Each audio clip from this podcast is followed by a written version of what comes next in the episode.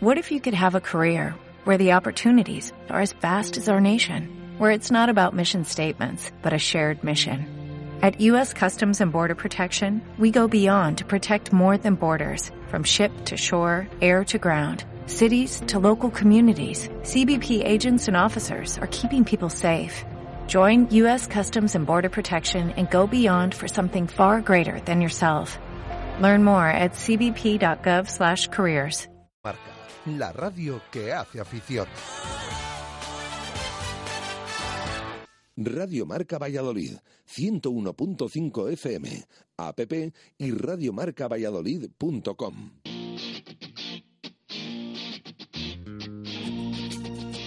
En Radio Marca Valladolid, rugby en zona de marca.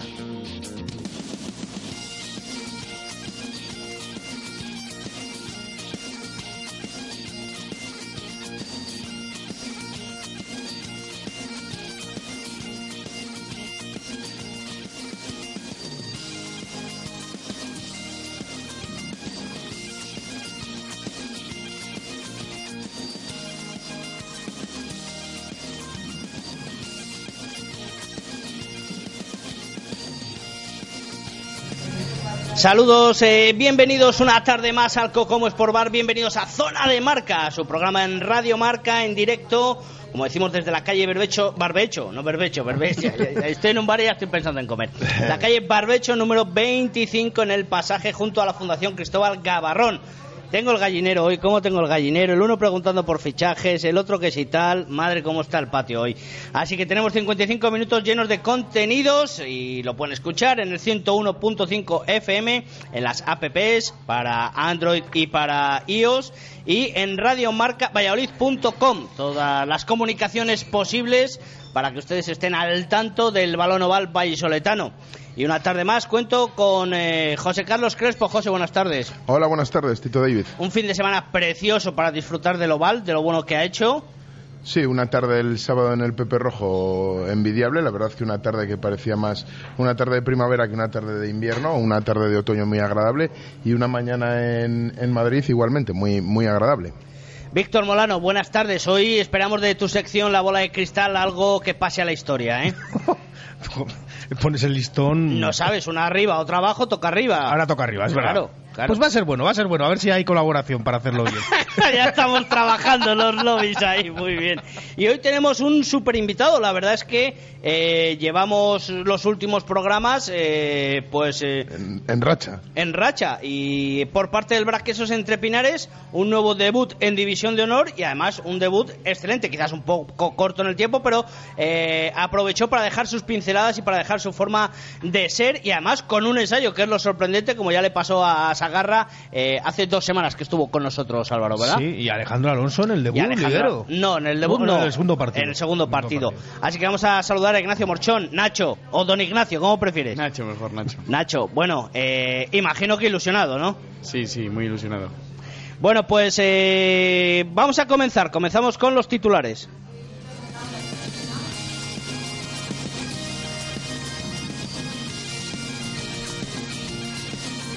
El Braquesos entre Pinares eh, sacó los cinco puntos, pero dejó cosillas pendientes. Le apuntaron cuatro ensayos en el partido frente a Guecho. Hay cosas que apuntalar en la defensa del conjunto quesero. El titular del Chami es bastante diferente, es muy distinto. Me lo comentaba Víctor Molano antes de empezar el programa. Tres derrotas de cuatro partidos. Hay crisis en el conjunto chamizo.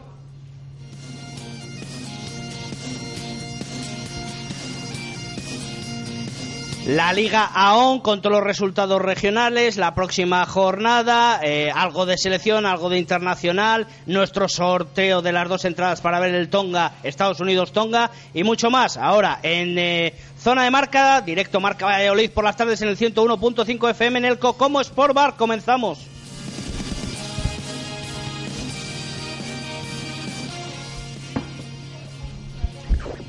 Bueno, y como siempre comenzamos con las crónicas de los partidos. Eh, hay veces que me las preparo, hay veces que no. Yo según me dé, porque luego también me lo reventáis de una manera o de otra. Correcto. Así que eh, vamos con el partido que se disputó el sábado, ese Braquesos entre Pinares, eh, Guecho Rugby Taldea. Un partido que resultó eh, conseguir el objetivo, el conjunto de Diego Merino, esos cinco puntos, pero que deja muchas cosas que desear. En la primera parte vimos cómo el Guecho hacía la goma y costaba al conjunto quesero buscar eh, los espacios en la zona eh, del equipo vizcaíno, José Carlos. Bueno, yo en- en- no sé si estoy muy de acuerdo con ese análisis. Yo creo que el Quesos Entre Pinares encontraba línea de marca. De hecho, yo creo que al comienzo de la segunda parte ganaba ya el, el bonus ofensivo.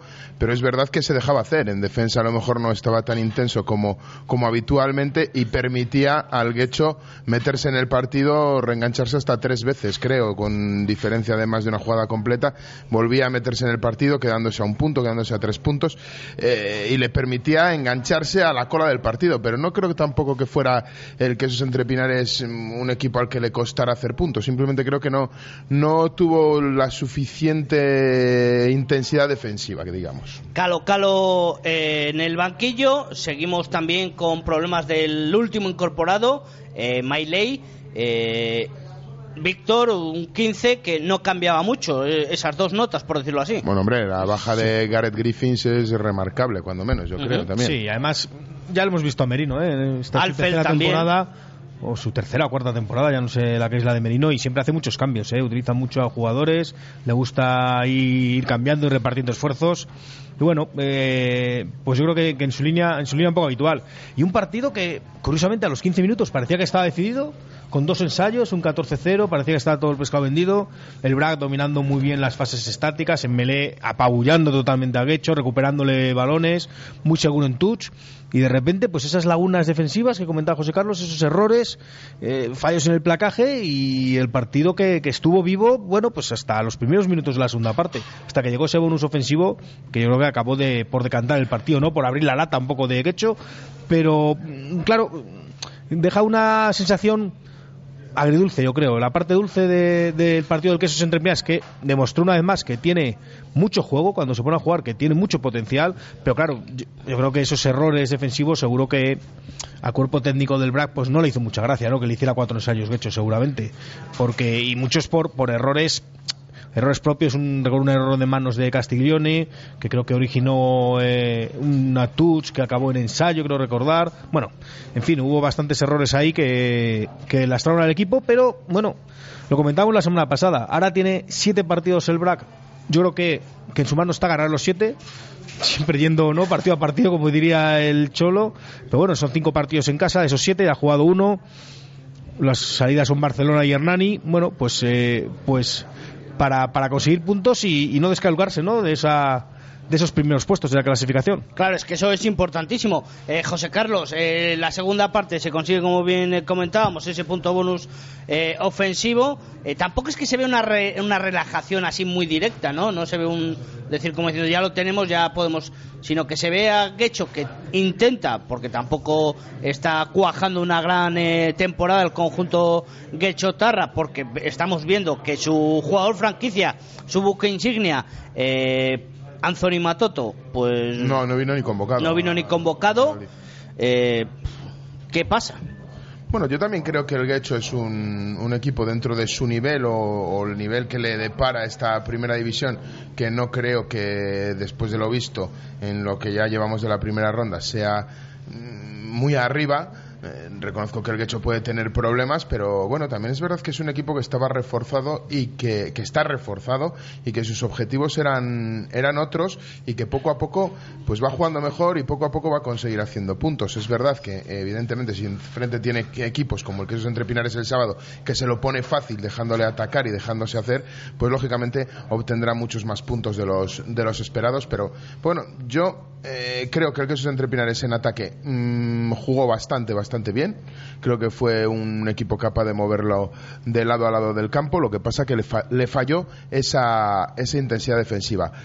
¿Que no es poco fallo? Pues indudablemente no. ¿Frente al Guecho te lo puedes permitir? Pues está demostrado que sí. ¿Frente a otros equipos te puedes permitir tener esa relajación en defensa? Muy probablemente no. Eh, Nacho, eh, bueno, tú saliste desde el banquillo en la segunda parte, ya ha pasado el minuto 60, si no me equivoco. En el descanso, ¿cómo se veía? ¿Qué sensaciones tenéis del partido?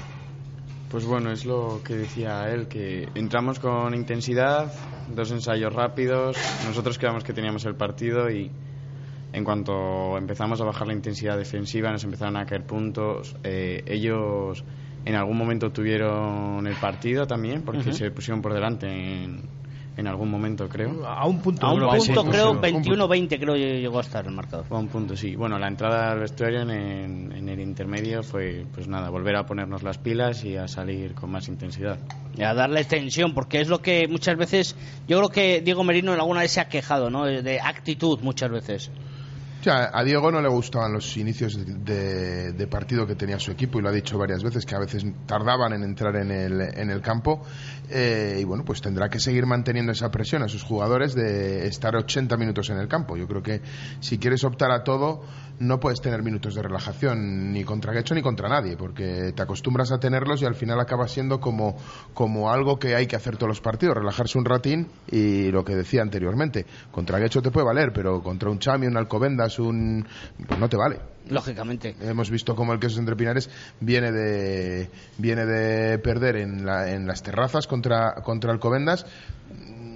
Yo creo que más por un, un exceso de tranquilidad, efectivamente, un exceso de, de desconcentración, de falta de intensidad quizá, que por, que por lo que a rugby, a Con técnica del rugby se, se, se refiere, porque principalmente aquel día no se podía hacer nada técnico en el campo porque era un barrizal, pero yo creo que ganó el equipo que más ganas le puso y es lo que el que sostiene que entrenar y creo que Diego va encaminado en ese sentido, en que los 80 minutos sean 80 minutos de, de jugar al rugby y de tener ganas de jugar al rugby, no dejarse hacer. Víctor, eh, te tengo que preguntar así. Se consiguen los cinco puntos, pero que te metan cuatro ensayos, el penúltimo de la clasificación, ¿es algo admisible dentro del guion? Hombre, yo creo que admisible sí, tampoco tampoco hay que ser tan tan tajante, ¿no? Bueno, te meten cuatro ensayos, seguro que no ha gustado, pero bueno, tu objetivo, que son los cinco puntos, está hecho y ahora mismo recordemos que el BRAC está sexto en la clasificación, venía de estar séptimo y es un momento para crecer, ¿no? Y para crecer pues, lo que más se necesitan son los puntos, las victorias por, eh, por delante de todo, yo creo, y luego afianzar el buen juego, desde luego, pero bueno, yo creo que primero ir creciendo con victorias. Una cosa eh, está clara y lo estamos viendo todos los fines de semana en los diferentes marcadores. Hay marcadores muy altos, que yo creo que también es una tónica de principio de temporada, lo hemos comentado durante todos los programas que llevamos en esta zona de marca, que las pretemporadas en rugby son muy cortas y al final los primeros partidos de la liga se convierten en partidos de pretemporada, ¿no? Y quizás todavía esas defensas se están engranando, se están poniendo en situación. Nacho, ¿tú cómo lo ves? ¿Realmente es así? ¿Queda todavía de, de trabajar? Sí, sí, todavía queda bastante. No está el equipo completamente formado, pero bueno, lo de la defensa era un problema que no, no, tenía, no hemos tenido en los anteriores partidos. Había mucha intensidad, por eso es algo, en plan, nos sorprendió. Nos sorprendió todos estos fallos, pero Vamos a dejarlo entonces que es cosa del rival, ¿no? Que os achuchó, por decirlo así, el guecho. sí, yo creo que es, fue problema nuestro, intensidad, fue intensidad. Los últimos cinco metros, eh, anteriormente, eh, el queso se, se blindaba en esos últimos cinco metros y no pasaba nadie. Sin embargo, el quecho, no recuerdo ninguna ninguna fase del partido en el que estuviera jugando al picango a cinco metros No, no, intentando no, buscar el espacio. Lo encontraba mucho antes. Yo creo que, que fue una relajación clara del, eh, del queso entre Pinares. Claro, por eso yo digo- Y el quecho también eh, supo hacerlo, ¿eh? O sea, que te quiero Ya, decir pero que- yo creo que Guecho marcó lo que le dejó el quesos. Mm, sí, probablemente Yo sí. lo, lo vi así. Probablemente sí. Por eso le decía a Víctor que si realmente que te marcase esos cuatro ensayos, sobre todo porque había sido más eh, detrimento del quesos que en mérito de, del conjunto Hombre, como de dice, como dice Nacho, si, si recibieron un toque de atención por esa intensidad de- defensiva y lo hablaron en el vestuario es porque realmente Por algo había. el equipo técnico no estaría de acuerdo en que se hubieran recibido esos cuatro ensayos, lógicamente. Bueno, y- pero es curioso, mm, algo que comentabas del tema de las defensas, los equipos formados. Esta ha sido la jornada del bonus de la última jugada, prácticamente, ¿eh? porque hemos tenido También. bonus, ha conseguido bonus Guecho en la última jornada, en la última jugada, también Guernica, también Ciencias, Ciencias, defensivo. y también el Barcelona, ¿eh? en su partido con Independiente. Entonces, bueno, esos puntos que, que yo creo que ha que hecho. al final suman en la, Hombre, en la tabla y vale. que hecho si el sábado por la mañana cuando salen de allí de Vizcaya les dan un papel a firmar que si consiguen un punto lo firman con los ojos Vamos, que cerrados. ni se bajan del autobús, Estoy ¿no? convencido, estoy convencido, vamos. Bueno, minuto, ¿recuerdas el minuto en el que saliste al campo? Nacho? 65. No, ¿Lo vas a olvidar alguna vez o...? No, no, no se me olvida. Pero si no vas a olvidar cuando saltaste al terreno de juego, minuto 65, a sustituir a Pablo Gil. sí, A Pablo Gil, que ahí es nada. A sustituir a Pablo Gil, ya el, el- el del ensayo, el minuto del ensayo, en ese minuto creo que marca el acta del 78. eh, difícil también de olvidar, ¿no? Primer ensayo en División de Honor y además el día del debut. Es que no, no se da fácil eso, ¿eh? sí, la verdad es que yo no me lo creía tampoco. Cuando lo metí, me di la vuelta y miré a Pacey como diciendo, lo he metido, lo he metido. Además, enseguida todos los jugadores fueron a, a felicitarte. Algún tobazo fuerte te llevaste, es que lo vi yo desde arriba. pero te felicitaron todos, ¿eh? Sí, sí, muy contento, la verdad. Bueno, ¿cómo Por el recuerdas la jugada? Pues yo me acuerdo que era una bola muy rápida, era el cerrado el del lado derecho y fue el segunda línea Ferdinand. Sí. Yo le canté que la levantaba yo, pero nada, la cogió el primero, levantó, se Fijó. se fijó a tres, cuatro jugadores y amagó con darme el pase antes de caerse. Ya dije, yo ya pensé que no, Que no llegaba. que no llegaba a darme el pase, fui a limpiarla abierta, pero justo cuando él se caía me levantó, me levantó el pase desde el suelo. ¿Viste? Y, Nada, y- y estuviste listo para cogerlo, ¿eh? que Sí, no era, sí, no era sí. nada fácil coger el balón a esa velocidad. Solo fue tirarme. Ya viste la zona de marca y, a tirarte, ¿no? Bueno, eh, significativamente el ensayo sumaba otro punto más, porque realmente ahí estaba, está, por lo menos desde la retransmisión veíamos que era eh, el que ya se jugaba el sacar el punto bonus, pero sin duda, vamos, un momentazo, ¿no, Nacho? ¿Qué sentiste? Cuéntanos. Sí, sí, bueno, para mí no, no sobraba ese ensayo, aunque tampoco te diera mucho más, pero no sé, la felicidad de debutar en tu campo, con tu gente, estaban todos mis amigos en la grada, no sé, fue especial. Y felicitarnos, comentaba antes eh, del programa que ni siquiera 18 años has cumplido todavía. Los cumples dentro de Eh, poco, ¿no? Esta semana, el 7. El 7 ya. Fíjate, el Ni próximo siquiera lunes. 18. El Vaya regalo de cumpleaños también. Vaya regalito adelantado, adelantado, sí señor. Bueno, desde aquí ya aprovechamos y te felicitamos, Nacho, por, por ese 18 cumpleaños. Y bueno, luego conocemos un poco más de, de Ignacio Morchón y de lo que está haciendo, cuáles son sus objetivos y bueno, pues su andadura en el Brac Quesos entre Pinares. Pero eh, tenemos que hablar de esa segunda crónica, de ese partido entre el Complutense Cisneros y el Silverstone El Salvador, partido que se disputó el domingo en el Central el Universitario Complutense. Se, a ver, venga, que ahora, ahora, tranquilos chicos, tranquilos, ¿cómo está el patio y cómo está el gallinero? Eh, yo creo que, no lo sé, pero no se esperaba este resultado, Víctor. Bueno, es que jugar con Cisneros es difícil, ¿eh? Es un equipo yo creo que sobre el papel ha perdido potencial, pero es que yo siempre lo digo aquí, a mí es que me encanta... No, yo coincido con Víctor, es que ya está poniendo José Carlos Potencial en- en no- nombre, en nombre que sí. por línea se ha perdido. Lo que pasa es que es un postre, equipo que pero es- luego hemos visto jugadores que nos han sorprendido allí. Pero es que yo es un equipo que es que a mí me gusta muchísimo cómo juega. Sí, sí. O sea, es un equipo de los más dinámicos que hay. Vimos los ensayos que le metió ayer a, a Silvestre Salvador, que fueron pues de, de jugadores de terceras líneas prácticamente jugando como tres cuartos, jugadores muy móviles, con, con mucho dinamismo, dando mucha velocidad al oval y jugando muy bien al rugby. A mí me parece que Cisneros jugó muy bien y eso entra dentro un poco de lo previsible. Entonces, la, de, la derrota, claro, no es una catástrofe, pero bueno, pero seguramente es un partido que, que el Chami contaba con ganar, ¿no? En el campo de Cisneros. Pero bueno, yo creo que es uno de esos campos, jugar con Cisneros es, Es uno de esos partidos que se puede perder. Sí, sí, es difícil, pero no hay que perder muchos de esos, Ya, porque ya, si no, ya. claro, Nos ha si no te descuelgas, ¿no? Ese es el problema.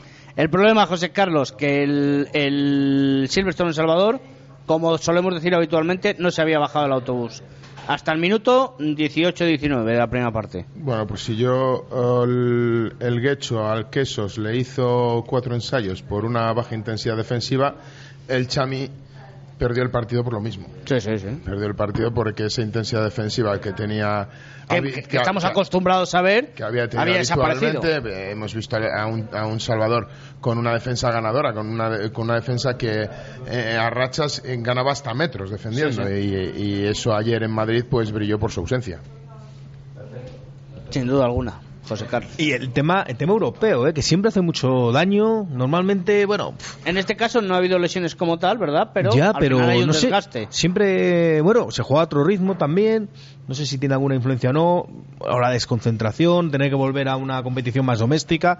No lo sé, pero antes de este, estos dos partidos europeos que ha jugado el Chami, jugó la Supercopa y la perdió.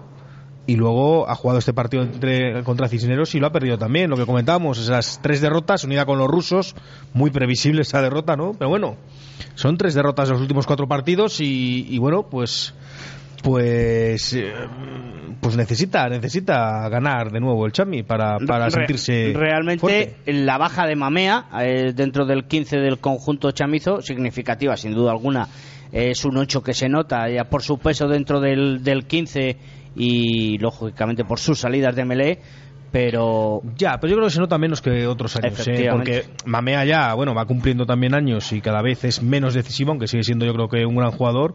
Y luego además, yo creo que que Salvador fue- tiene recambios también. Yo creo que Matt Fowles eh, efectivamente. no es ningún mal jugador para Claro, suplir claro. esa baja de Mamea. Pero bueno, yo creo que al, al, al Chami se le juntó, primero, que está haciendo una temporada co- en la que está cometiendo muchísimas indisciplinas y es algo que venimos comentando desde, la Mucho, pre- mu- desde el primer partido, castigo, sí. desde el primer partido de liga. Comete un montón de castigos en cada uno de los partidos que disputa y aparte pues bajó su intensidad defensiva y frente había un, eh, enfrente había un Cisneros que yo creo que entre sus dos centros, entre David Mota que ocupaba la plaza de centro en vez de, de ala como habitualmente había venido a- con los dos últimos partidos de liga y Joaquín Domínguez el argentino, creo que es argentino eh, yo creo que hicieron un partidazo impresionante haciendo todo lo que tiene que hacer un, un ¿Viste el partido, Y- sí, sí, lo estoy viendo. Y la apertura, ¿eh? En la apertura Álvaro Jimeno, pero está en, estado de, está, ¿eh? en estado de, en- está en estado de gracia. De hecho, está en la convocatoria de Santi Santos para, para jugar contra Tonga, un chico de 18 años, como, como apertura. O sea, yo creo que Álvaro Jimeno está en un estado de gracia que a ver qué hacen ahora cuando vuelva Andrew Norton, a ver a quién ponen, porque ya no sé quién es mejor, si Andrew De Norton hecho, o Álvaro allí, Jimeno. allí lo comentábamos eh, con el equipo de, de Cisneros que, que, bueno que Norton ya para la próxima semana posiblemente ya entrara en convocatoria y veríamos a ver si participaba o no, pero que ya podía entrar en convocatoria. Incluso lo hablábamos con el padre de Álvaro, con Tony Jimeno, y, y nos comentaba que perfectamente se podían compatibilizar, lógicamente, que, va a decir su padre, ¿no? Igual que el padre de Nacho, porque ¿qué va a decir? Su hijo es el mejor, El pero, hombre- pero que puede compatibilizar. El hombre estaba súper contento por estar en esa preselección de Santi Santos. Sí. Hoy ya sale que está en la selección final para jugar contra, contra Tonga y ayer nos comentaba eso. Pues es que es muy pequeño ¿eh? para jugar contra los tonganos. Pero bueno, si tiene que ir, que vaya. Pues mira, va, va a ir, va a ir. Nacho, hay que curtirse, ¿no? Sean grandes, sean pequeños, sean mejores, sean peores. Contra los mejores, yo siempre hemos, o- yo siempre he dicho, la verdad que eh, hay que ab- reabrir ese debate, ¿verdad, Víctor? Con, con que teníamos con José Carlos el año pasado, que si luchar contra los mejores era mejorar o no, ¿te acuerdas? Puf, tantos debates con José Carlos. Contra José Carlos es difícil ganar un debate, ¿eh? Sí, sí, es muy difícil, es muy difícil. Entonces, claro, cuando ganas uno, te crees, bueno, Nacho, ¿Pero se le has ganado? no, no, no lo sé. Yo, para mi razón, sí. De cara al exterior, Bueno, es yo, como la de Cali y si la de Arena. Si quieres que reabramos el debate, creo que es mucho más productivo. Jugar contra. ¿Cómo se llamaba el equipo ruso? De, no me acuerdo ahora mismo. De los. El Krasnillar. El Krasnillar. Krasnillar creo que es mucho más productivo y aprende mucho más los jugadores y los equipos como entidad jugando contra el Krasnillar que jugando contra el, el Leeds. El Dendemont. Porque, o, o contra el Dendemont, eh, eh, ganándoles y todo. Aprendes mucho más que jugando contra los Falcons de Newcastle que te van a marcar 130-0 y no vas a, no vas a oler la bola. ¿Sabes? Bueno, yo me acuerdo que eso es una vez jugando en Francia, cada vez que marcaban un ensayo, el equipo francés ponía el paquito chocolatero. Se tiró sonando el paquito chocolatero los 80 minutos. cada vez que sacaban de centro, el paquito chocolatero al canto. Ya, ya, ya, cierto. Eh, Nacho, te preguntaba, eh, ¿jugar contra los mejores te hace mejo- mejorar? Siempre que se compite, sí. Sí, es lo que decía él. Si juegas contra una gente muy, muy, muy superior, ya al final acabas de. em, empiezas a no exigirte a ti mismo. En cambio, si estás en un partido competitivo, tú te ves dentro, te ves con opciones, pues es mucho mejor para tu formación. Bueno, pues eh, la verdad es que la derrota, y bueno, eh, José Carlos, tenemos que comentarlo porque vimos momentos del Complutense Cisneros jugando a la mano que eran para auténtico deleite, ¿eh? Yo creo que en el juego de Cisneros ayer hubo dos claves. La de los centros que comentábamos, que hicieron todo, absolutamente todo bien en, en- en- ahí en el centro de la línea de tres cuartos. O sea, apoyaron, dieron, dieron continuidad, eh, abrieron el balón. eh, o sea, yo creo que crearon peligro, fueron ¿Y qué, incisivos. y qué me hablas de la melé? ¿Qué, luego, me, qué me eh, comentas de la melé? Y luego, efectivamente, eh, el, El chino Atori una vez la más. primera línea, tanto Paco. me Blanco- ce- uy, uy. tanto Pacote como el chino Atori, pues, es- pues sacaron muchísimo rendimiento a una melee a priori inferior, una melee dominadora la del, la del Chami desde la primera melee, podríamos decir incluso, pero que sacaron muchísimo partido porque sacaron un montón de castigos y francos uno creo a, a su favor. Yo creo que esta, esta liga que tenemos, esta división de honor de española, en la que se disputan poquísimas melés, o sea, hay muy pocas melés que salgan por el 8, la mayoría de las melés se saldan con, con castigos o francos, pues es un juego que hay, hay, equipos que, que, le, que, les viene muy bien, como por ejemplo es el, el caso del Cisneros, que es un juego que, que bueno, que en otros años anteriores eh, ha venido practicando, el intentar eh, molestar en, en la liberación del balón ahí en esas melés, saldándose con castigos y con francos en vez de disputar las melés porque no tienes una mele dominadora. Bueno, punto bonus defensivo que casi sabe a gloria, bendita Víctor. De cuatro partidos, vamos con el meollo la cuestión que ya me lo quería sacar antes. Cuatro partidos, tres derrotas. Yo, antes de nada, quería comentar dos, dos aspectos que a mí me parecieron claves del, del partido de ayer. Uno fue, sin duda, la acción de la penúltima acción del partido, ¿eh? con ese marcador de, creo que era 20-17 todavía, una jugada larga del Chami atacando y lo que decía José Carlos, esas indisciplinas, un golpe de castigo en una abierta, creo que el árbitro se la señalaba a Gaby Fernández, ¿no? Por entrar con el codo, le dijo, eh, o algo similar y, perdió ese balón el, y fue amarilla además efectivamente y perdió esa acción que era bueno pues pues era decisiva para para haber logrado el eh, sí, sí, la victoria. Tenía la victoria, pues está ya a pocos metros. Yo creo que es de esas jugadas que al final cuando no llegan ensayos son casi más error del que ataca porque es muy difícil de defender eh, una acción tan continua y con jugadores del peso, por ejemplo, en delantera que tiene que tiene el equipo chamizo y bueno, fue una fue una circunstancia yo creo que muy decisiva del partido.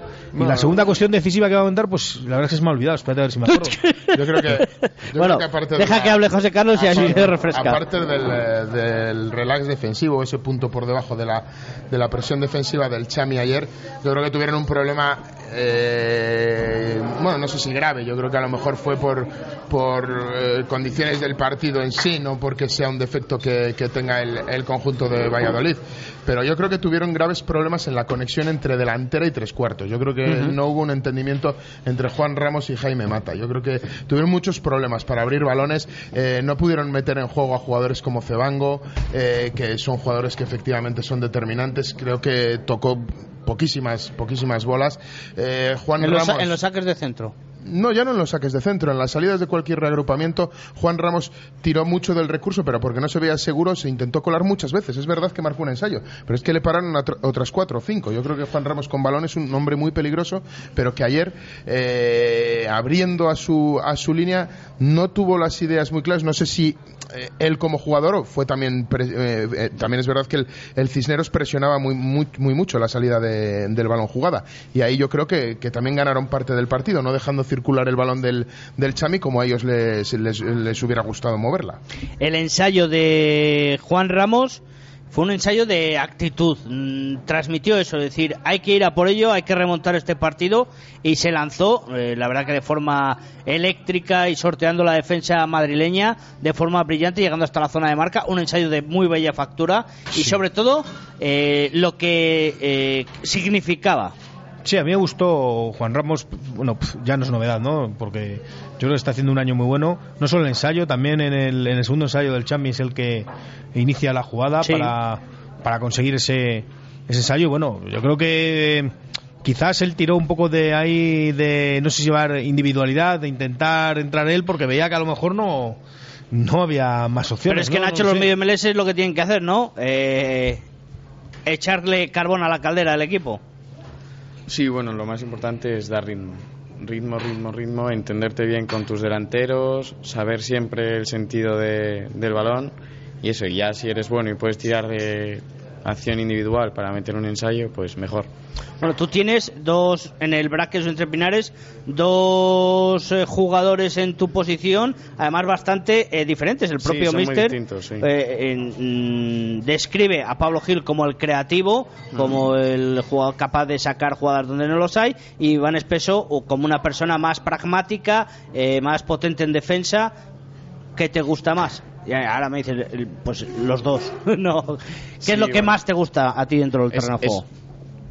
A mí me gusta más un, un medio melee que dé más velocidad al juego, pero siempre, siempre viene bien tener los dos extremos de medio melee Porque, por ejemplo, Pablito da muchísimo ritmo al juego y Iván pues es un seguro en defensa, es como casi un delantero más.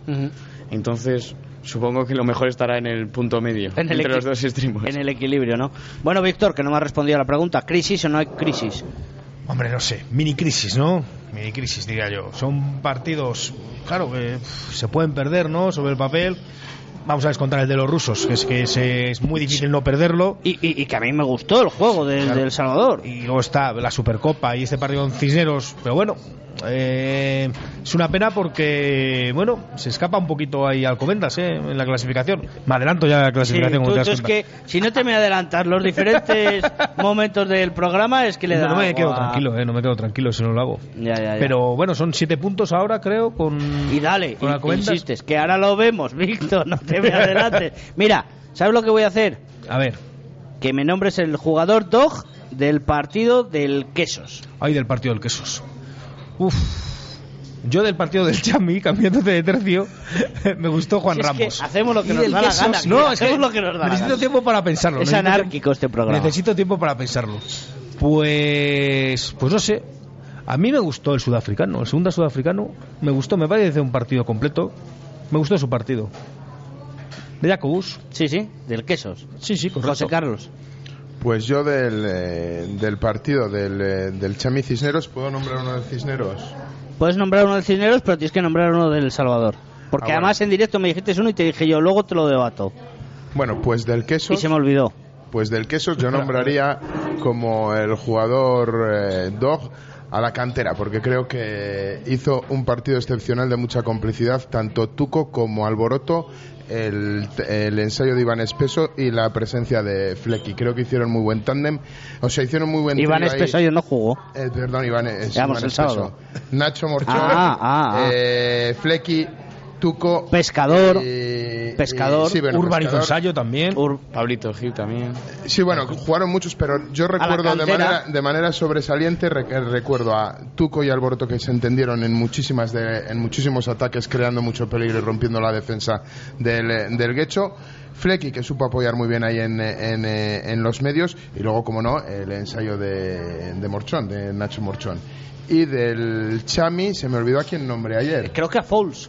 Sí, bueno, nombré a Matt Foles por el hecho de que le habían cambiado al puesto de 8 y no lo hizo no lo hizo nada mal en esas salidas de 8 supliendo a Mamea, pero bueno, jugando lo que le dejó también el Cisneros, porque yo creo que no fue no fue un gran partido del, del conjunto blanquinegro. Bueno, pues esos jugadores nombrados, el jugador DOG, eh, DOG Seguridad y Control, Seguridad, Videovigilancia, Alarmas, Detección de Incendios, quieren ayudarte, cuidan de tu hogar, de tu negocio, protegen lo que más te importa, así que contacta con ellos en el 902 10 98 11 o en el email dog arroba dog seguridad y control porque es garantía de éxito. Seguridad al máximo. Nos vamos a publicidad. Aprovecha Víctor Morano para intentárselo sacando. Está con el WhatsApp, está con el Twitter, está a ver, a ver qué, qué indaga por ahí. Así que unos minutos para él que le damos para ver si nos da un titular a la vuelta. Hasta ahora. Radio Marca Valladolid, 101.5 FM, app y radiomarcavalladolid.com. Paraíso 13, una cafetería para sentirte en un ambiente tranquilo y relajado en el centro de Valladolid, frente al clínico. Disfruta de la tarde saboreando nuestro humeante café o tu combinado favorito en un lugar donde poder charlar. Paraíso 13, enfrente del clínico. Te esperamos.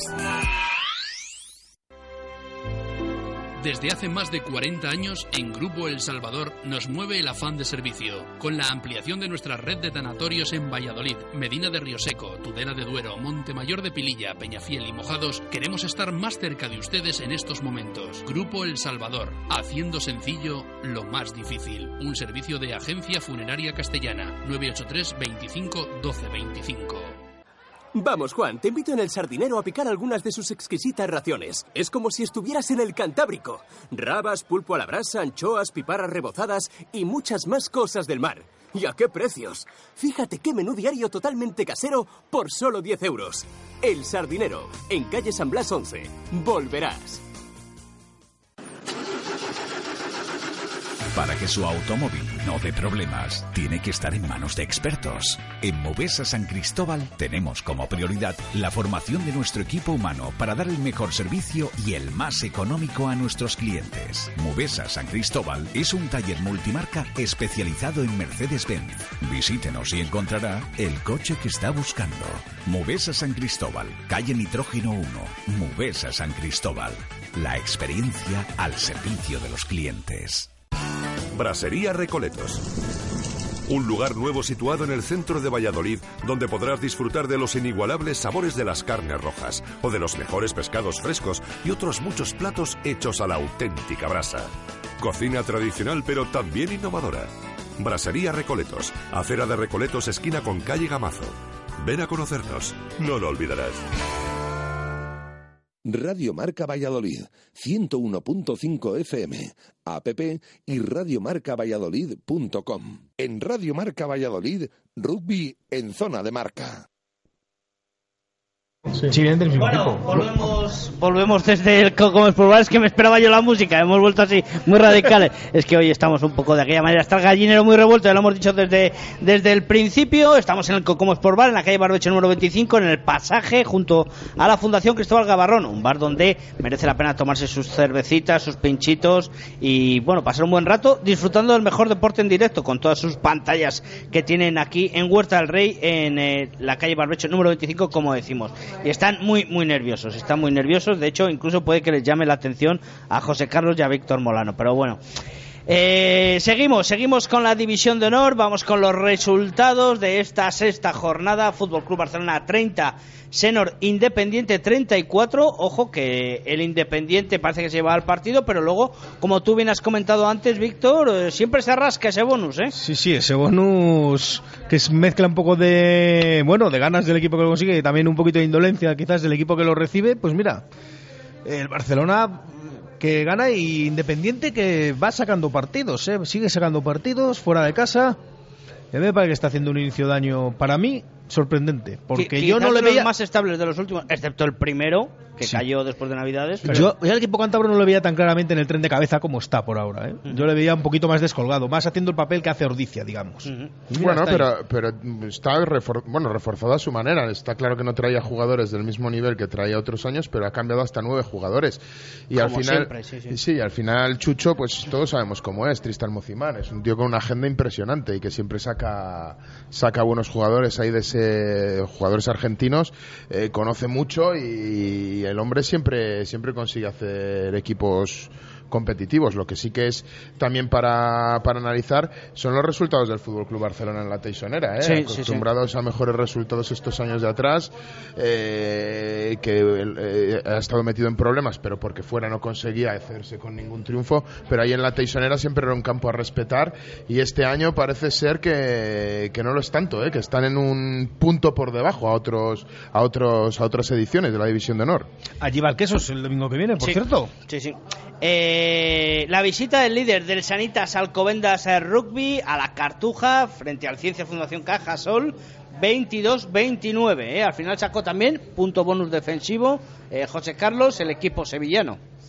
Sí, no he visto nada de ese, de ese partido, pero un resultado un poco corto, ¿no? Yo he visto al, al Cajasol en, en Puerta de Hierro contra Cisneros, he visto lo que vi el partido contra el Chami allí en el Olímpico, eh, no sé, un resultado un poco corto, habrá que habrá que verlo, no da tiempo de, de ayer a hoy, teniendo compromisos laborales por otro lado, a, a verse todo, no da tiempo. Alcobendas, único equipo invicto, con la derrota del Chami en Liga ahora mismo. Y bueno, pues. También lleva- es el calendario más asequible, ¿eh? De los gallitos de Sí, arriba. no lo ha tenido difícil, pero bueno, ya ha ganado al BRAC, por ejemplo, ya, ya ha tenido un partido contra el BRAC. A salvo Sí que es verdad, gol, sí, señor. sí que es verdad que, que todavía nos han medido otros equipos fuertes. Habrá que ver estas últimas cinco jornadas que nos quedan para completar la primera vuelta. Y bueno, y debutó o redebutó Perico, jugó 15 minutitos Sí, ya. es verdad. Y a mí es, un, jo, es que es un jugador Perico que me parece muy decisivo, ¿eh? Vamos a ver, vamos a ver cómo puede afrontar este año el Lo que era una locura era que se fuera antes de tiempo, está claro. Hombre, Aunque es- bueno, todavía es joven, profesionalmente claro. es, claro, efectivamente. Todavía es joven y está para- tardes muy buenas. para competir a gran nivel y bueno, lo que desconozco, por la verdad es que no tengo ni idea, es eh, la dedicación de entrenamientos y tal que le puede dedicar con el nuevo trabajo que creo que tiene aquí en Valladolid además, o sea que bueno, va a ser un tema complicado. A mí ya me has despistado. ¿No había ido a Madrid a estudiar? Sí, había ido a Madrid a estudiar y había vuelto, ¿no?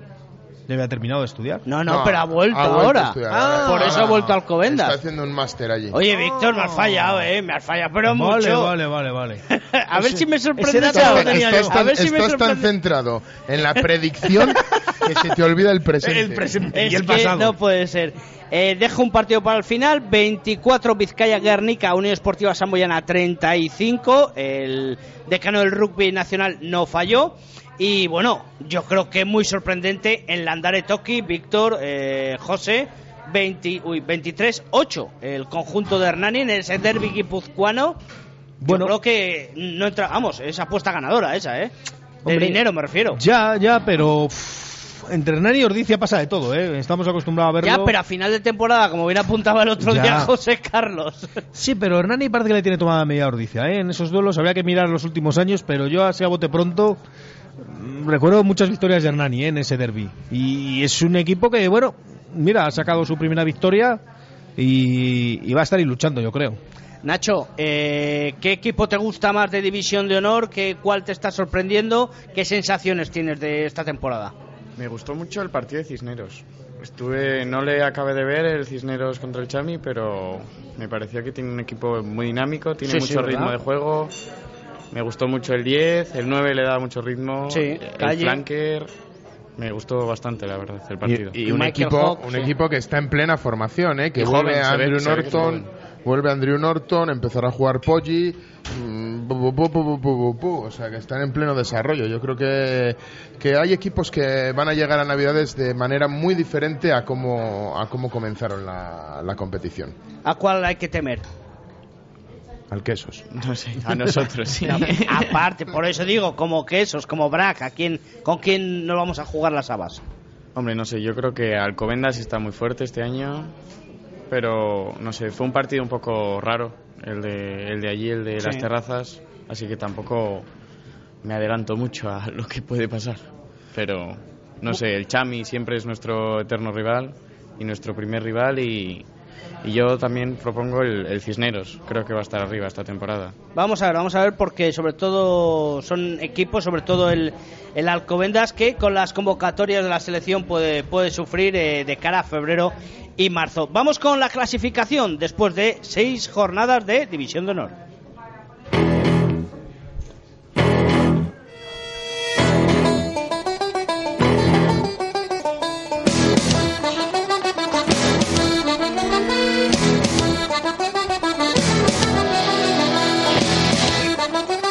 Sigue liderando la clasificación el Sanitas Alcobendas con 27 puntos. Como bien comentaba Víctor Molano, 6 partidos jugados, 6 partidos ganados. Eh, solo 3 bonus ofensivos. Segundo es la Unión Esportiva Samboyana, que tiene un partido ganado menos, pero 5 bonus ofensivos, 25 puntos. Silvestre en Salvador es tercero con 20, con 19 el Senor Independiente Rugby y Complutense Cisneros.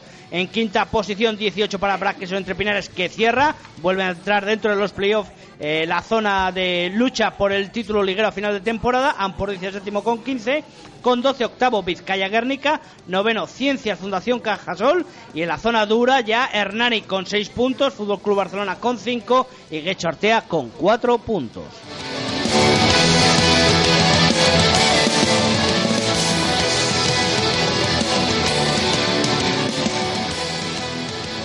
Bueno, pues eh, nos quedan todavía muchas cosas de las que hablar, entre ellas la sección de Víctor Molano, la bola de cristal, la eh, sección quijotesca de José Carlos Crespo, pero vamos a conocer un poco más a nuestro invitado hoy, a Ignacio Morchón, a Nacho, eh, jugador del Braqueso Entre Pinares, que debutó el sábado y debutó además con un ensayo y la victoria de su equipo. Bueno, Nacho, eh, ¿por qué te apuntaste al rugby?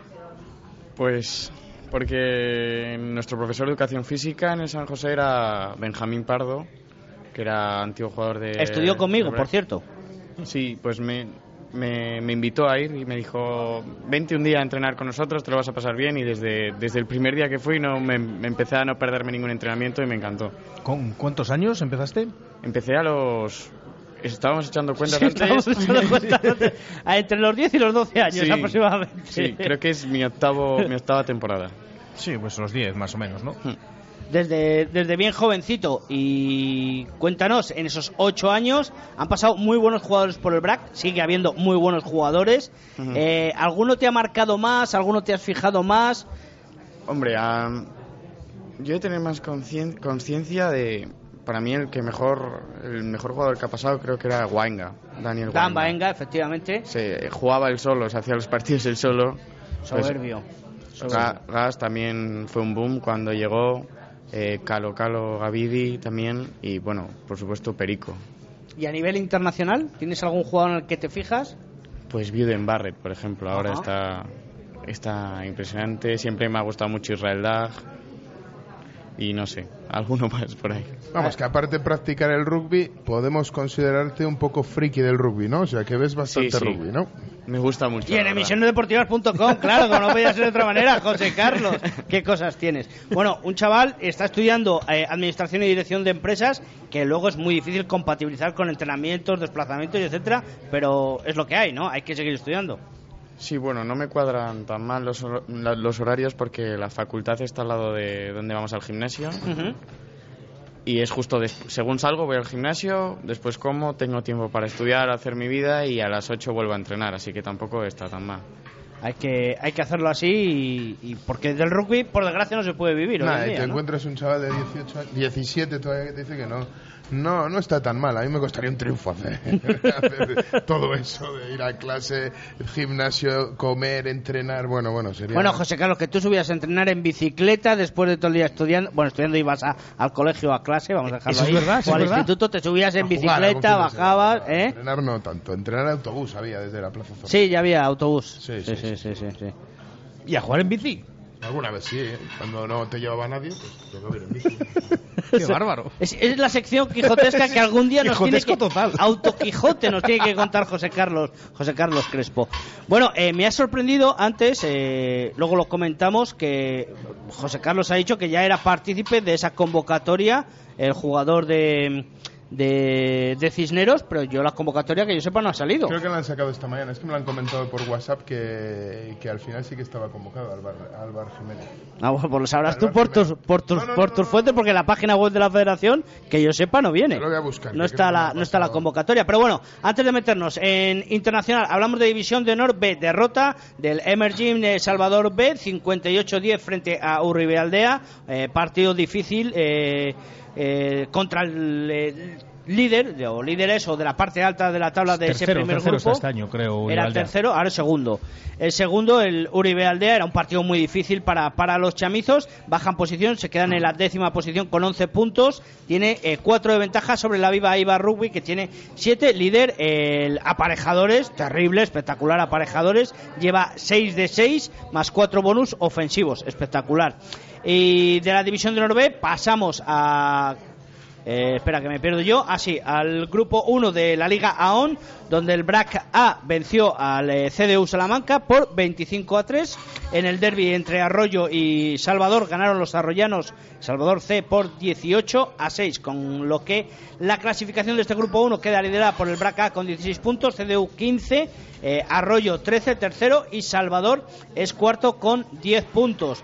Y del grupo 1 pasamos al grupo 2, donde tenemos otros dos equipos, los dos equipos del BRAC, el B que perdió, no, que ganó, perdón, al segundo equipo de Hugo Aparejadores por 0.90 y es el Arroyo el que perdió en el club de rugby el Santander, un equipo muy duro, ha hecho muy buen equipo con algún extranjero el conjunto cántabro, 109 a 0, con lo que la clasificación de este grupo 2 queda liderada por el club de rugby Santander con 15, empatado con el BRAC B y el Arroyo pues está en última posición todavía sin estrenar su marcador.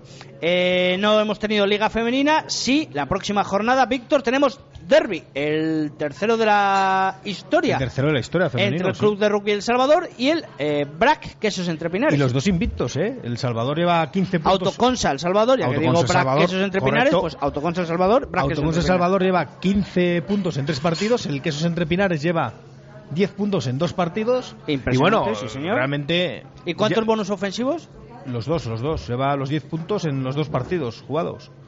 El quesos entre Pinares, sí, sí. El Ha queso dos en los y, dos. el, y El Salvador, que es que Tres, tres, tres Muy en los tres. Muy bien, los muy bien. muy los bien. dos han conseguido todos los puntos en juego. Muy bien. Y, y- sí, sí, sí, sí. Sí, sí, es sí. que lo está viendo hace un rato. Ah, vale, que hay que tirabas de memoria. Digo, te estaba poniendo a prueba. Le estaba indicando. Bueno, Pero el Braca un partido menos. Un Black un partido menos. Y bueno, ya vimos el año pasado la diferencia de nivel, que es muy, muy grande para, para El Salvador, para el equipo chamizo. Pero bueno, a mí me gusta resaltar esas dos victorias del. Black, ¿eh? que el año pasado se quedó sin conseguir ganar ningún partido. Y este año ya lleva dos de dos. o sea Sí, bueno, sí, sí, sí, sí. No tenemos horario definitivo, sé que será el próximo domingo.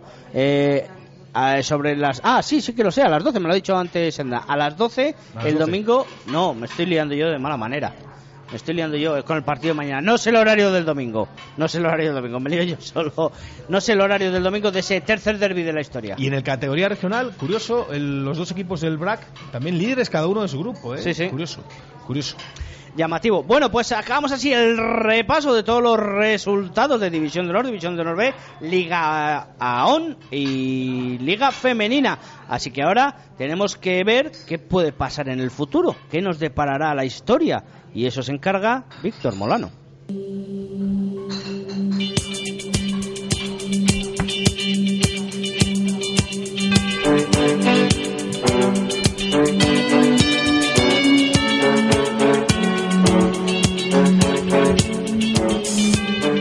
Pasa si se está oyendo la música o no, parece que se cortaba.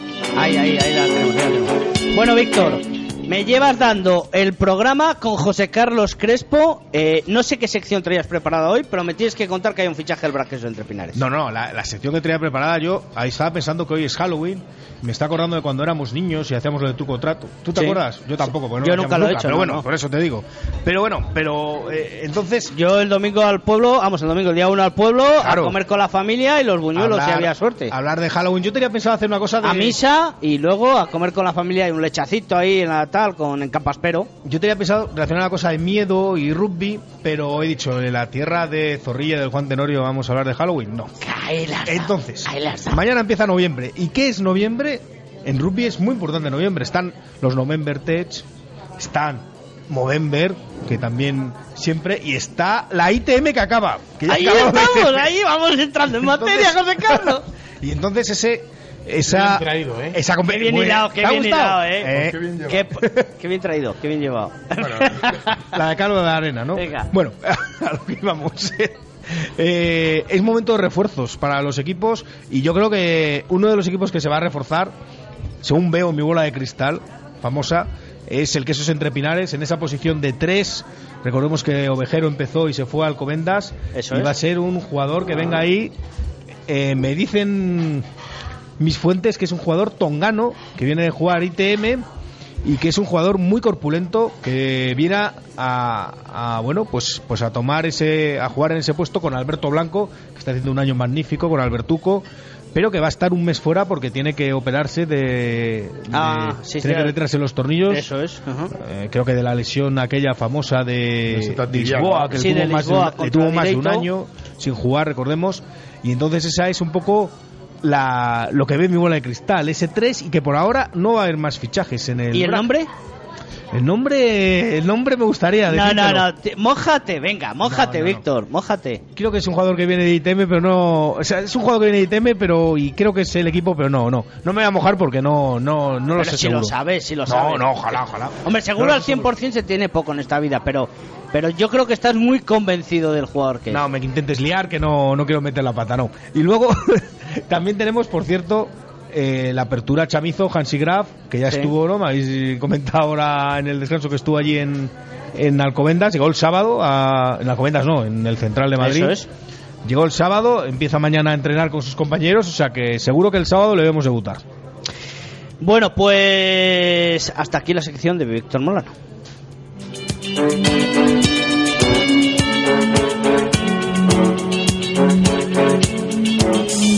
Nacho, vaya, Nacho, vaya dos, eh, vaya dos piezas que tenemos aquí, a Víctor y a, y a José, eh.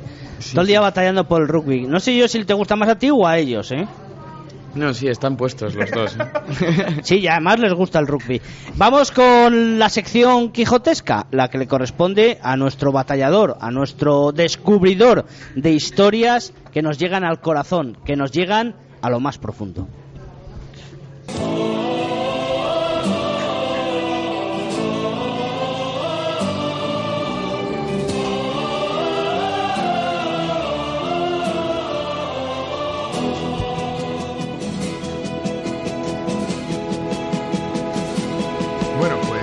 Pues, hoy eh, hemos hablado ya de muchas cosas, eh, hemos hablado de partidos míticos, hemos hablado de, de jugadores que, que, bueno, que han sido importantes en la historia del rugby, que por, por desgracia pues les ha perdido la historia, les ha perdido el rugby.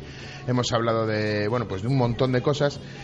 Pero hay una de las cosas básicas que, que vemos todos los días cuando vemos rugby en un campo de rugby, del que no habíamos hablado todavía, y por, por accidente me puse a investigar o, a, o descubrí un artículo que, bueno, pues que hablaba de este tema.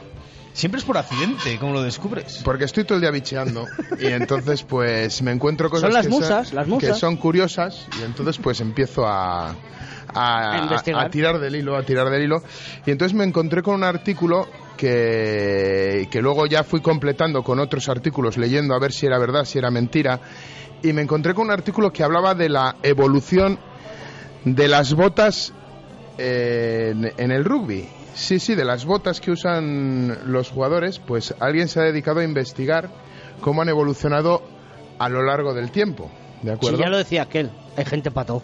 Bueno, pues se ha llegado a evolucionar tanto que voy a, voy a consultar la chuleta porque no me acuerdo exactamente del año, pero eh, en este tema se tiene como, como referente que el primer par de botas que se, que se fabricaron las pidió el Enrique el cruel Enrique VIII, ese, ese, ese monarca inglés que mandó hacer a su zapatero de confianza unas botas para jugar a un juego que era bueno pues era un juego parecido al fútbol en el que se jugaba en un campo. Bueno de estos de este fútbol carnaval o de estos juegos que había en las islas británicas anteriores al siglo al siglo XIX que eran bueno eran juegos bueno en este concretamente valía matar al rival incluso sabes o sea era un tanto era Con un ganas se queda alguno ahora también. era un tanto Tú agresivo de los ¿eh? placajes de, Ga- de Gavidi, ¿eh? Con esto sí bueno era era un juego un tanto agresivo en este Pero pues, antes de Web Ellis, ¿no? Sí, sí, sí, esto Vale. estoy hablando del siglo XVI, de sí. 1526. Concretamente se construyeron esas, esas botas que todavía se, se conservan. Se, tengo hasta el nombre de quien las construyó, Cornelius Johnson se llamaba. El maestro. llamaba. y Enrique VIII le pagó cuatro chelines a Cornelius Johnson. Háblame por, al micro, José. por fabricarle. ¿Cómo es al cambio los cuatro chelines? Pues no lo sé, no sé, no lo sé. No sé, pero tiene que ser, ahora tiene que ser mucho. Cuatro Mucho. chelines. Mucho. Eh, bueno, pues este Cornelius eh, construyó esas primeras botas que se tienen un poco como las primeras botas que se construyeron para, para practicar la práctica de un, de un juego. De un juego.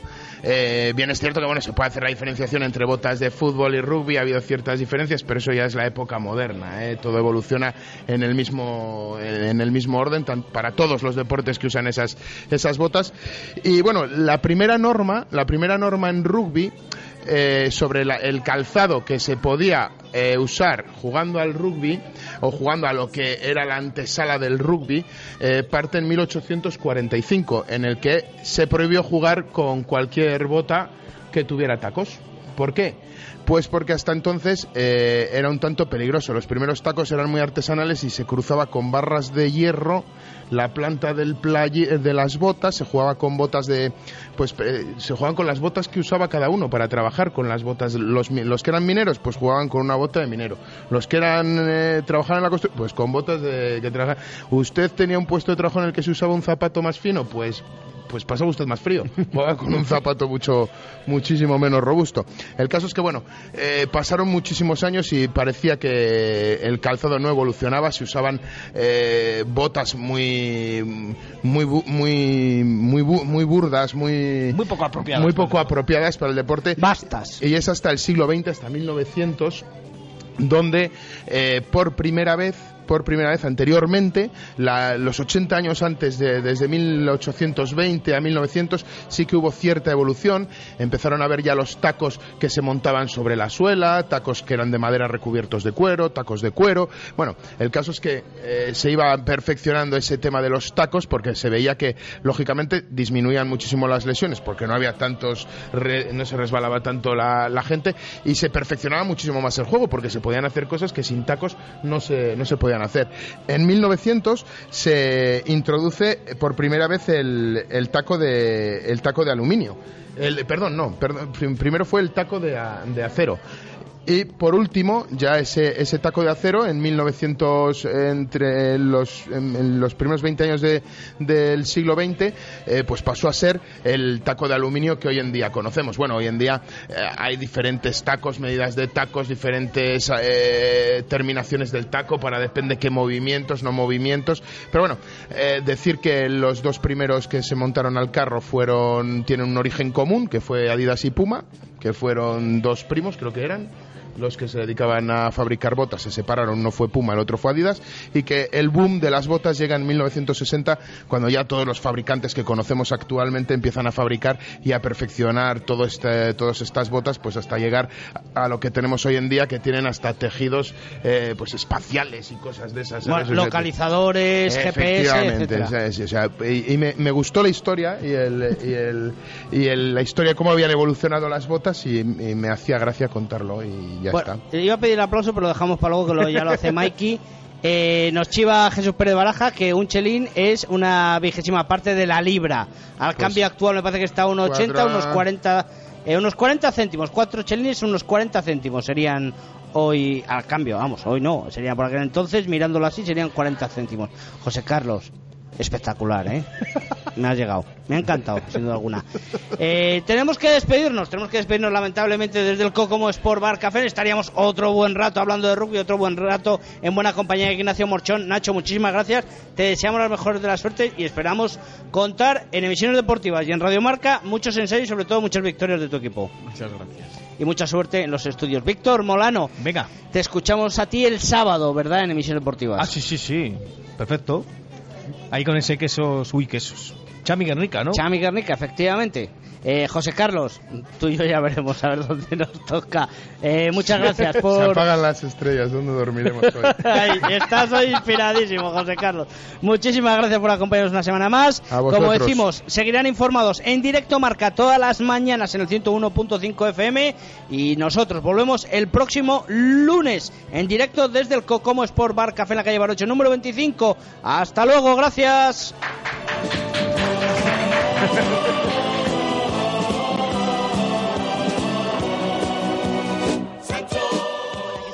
Que te voy a quitar los cascos, ¿no?